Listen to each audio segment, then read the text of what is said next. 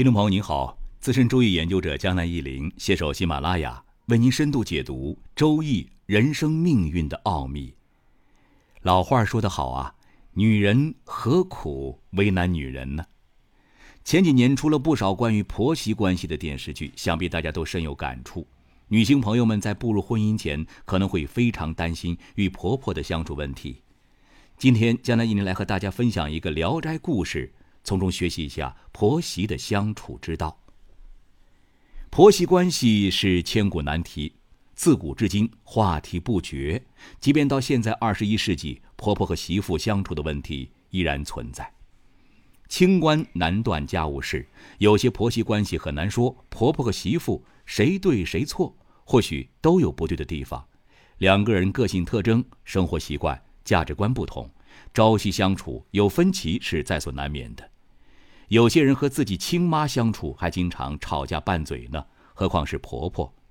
但是，也有一些婆媳关系问题是婆婆或媳妇单方面的问题造成的，比如一个蛮横无理的婆婆，或者是自私自利的媳妇。江南一林今天要和大家分享的聊斋故事《珊瑚》，就是一个与婆媳关系有关的故事，很有戏剧性，发人深省。故事的男主人公叫安大成，是个秀才，四川重庆人，父亲是举人，弟弟叫安二成。他家人学数学学的真不错，还真会起名字。这安大成的妻子啊，就是本故事的女主角珊瑚。珊瑚呢，又漂亮又孝顺，但大成的母亲沈氏却不是好人，蛮不讲理，想尽办法的虐待珊瑚。有次大成生病。沈氏居然说这是因为珊瑚打扮漂亮，引诱大成生的病，对珊瑚是一顿责骂呀。珊瑚卸了妆再去见婆婆，沈氏更加愤怒，自己碰头打脸，大哭大闹。这种行径简直就是典型的泼妇。面对这种局面，安大成是怎么做的呢？他是一个愚孝之人，居然鞭打珊瑚。这珊瑚呢，忍气吞声，委曲求全。更加殷勤地侍奉婆婆，但是这位沈氏一直对珊瑚不理不睬，还指桑骂槐，没事儿找事儿。最终，安大成把这一切怪罪到珊瑚头上，居然把珊瑚给休了，把珊瑚赶出门儿。珊瑚被安大成赶出家门，感觉没脸回娘家，准备自杀未遂，最后被安大成的寡妇婶子王氏收留了。可见这世间还是有好人的，可惜啊，安大成母子太不是东西。安大成后来让婶子王氏不要收留珊瑚，王氏据理力争，没听安大成的。结果呢，这安大成的母亲居然又跑来闹，最后珊瑚不愿意连累王氏，几经周折，和安大成的姨妈，也就是婆婆沈氏的姐姐于氏住在一起。珊瑚和大姨相处融洽。如同婆媳一样，故事到这里就要暂告段落。下面来看看高潮部分。大成修了珊瑚之后，母亲沈氏想帮他再找一个媳妇，可惜他自己呢恶名在外，没人愿意把女儿嫁给他的儿子。过了三四年，大成的弟弟二成眼看也长大了，娶了一个媳妇叫藏姑。这个藏姑可是个狠角色。骄横凶暴，言语尖刻，比婆婆更厉害。沈氏终于等来了报应自己的克星。婆婆沈氏千方百计地想讨好儿媳藏姑，这藏姑都不领情，反而把婆婆像奴仆一样使唤。大成也是敢怒不敢言呐，只能默默地帮母亲干活。说实话，江南一林看到这儿，简直要为藏姑点赞和转发了。虽然藏姑也不是什么好鸟，但是她的所作所为看着让人感觉解气呀。安大成母子俩太不是东西了，都是欺软怕硬之人。就拿安大成来讲，你不是孝顺你妈妈吗？弟媳欺负你的母亲到如此程度，你一个大男人对付不了一个女人吗？你当初鞭打老婆珊瑚的勇气都跑到哪儿去了呢？安大成和《聊斋》马介甫中的超级无敌妻管严、软包蛋杨万蛋，真的是有的一拼。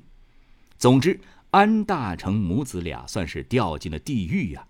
沈氏长期心情郁闷，生了病了，只有安大成在床前伺候。后面的故事还很曲折，江南忆林简单归纳一下：沈氏生病后，把姐姐于大姨接到家里照顾自己。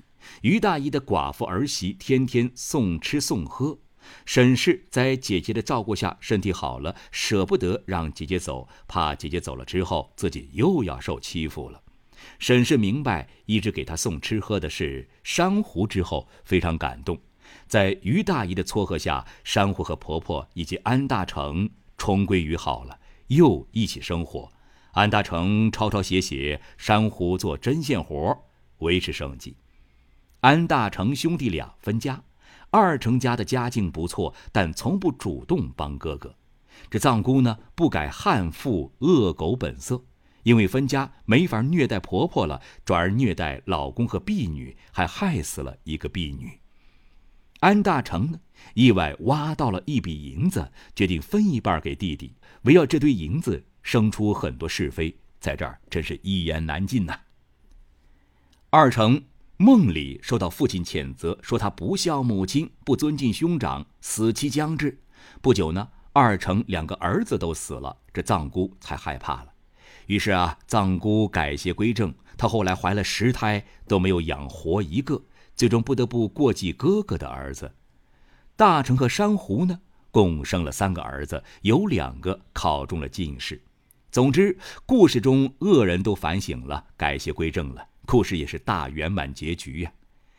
江南忆林看完这个故事，有一点忍不住想吐槽啊：珊瑚的婆婆在被悍妇二儿媳藏姑逼得在家里住不下去的时候，到了姐姐于大姨家。他此时此刻居然还说珊瑚不贤不孝呢。珊瑚对沈氏侍奉的很殷勤，可以说任劳任怨、任打任骂，能做到这份上还不孝顺，还要怎么样呢？审视是价值观扭曲，不知道什么叫贤孝吗？还是有什么心理疾病呢？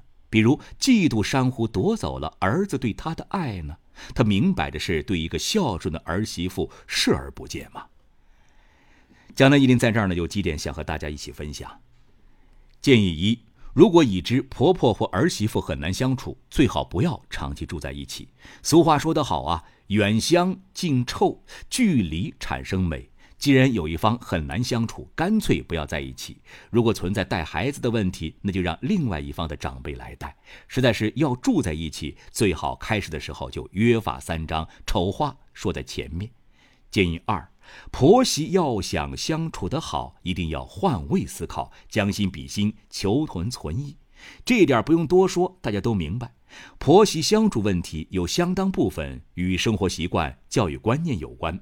比如，有些长辈卫生习惯不好或娇惯孩子，这种事情想要一下子强制改变长辈的想法，恐怕也不太现实。作为媳妇，一定要多冷静地把其中的道理讲清楚，让老人家理解。因为老人出发点还是好的，道理讲通了，然后逐步改善。建议三：婆媳和谐，丈夫有责呀。作为老公，一定要积极发挥桥梁作用。老公是沟通婆婆和媳妇的重要桥梁。有了分歧和矛盾，这老公的态度非常重要。积极行动的话，可以起到很好的调解作用。最怕的就是老公愚孝、拉偏架，或者干脆不作为。《聊斋珊瑚》中的安大成做的就非常差劲，他是典型的愚孝，不问是非对错，为了取悦母亲而鞭打老婆，甚至休了老婆。这种行为放在重男轻女的封建社会可能无可厚非，甚至属于主流做法。但如果放在现在社会，安大成这种人简直就是人渣中的战斗机了。这样的人能得到大圆满的命运结局，简直就会让人愤愤不平。他纯粹是沾了。珊瑚的光啊！如果您对《聊斋珊瑚》感故事的话呢，可以找一找这个白话文的原文去读一读，相信读完之后您会有更多的收获。好了，朋友们，江南一林本期就为您讲到这里了，希望对您有所帮助。如有疑问，可以在江南一林周易研究中心微信公众号上与江南一林互动交流。感谢收听，下期再会。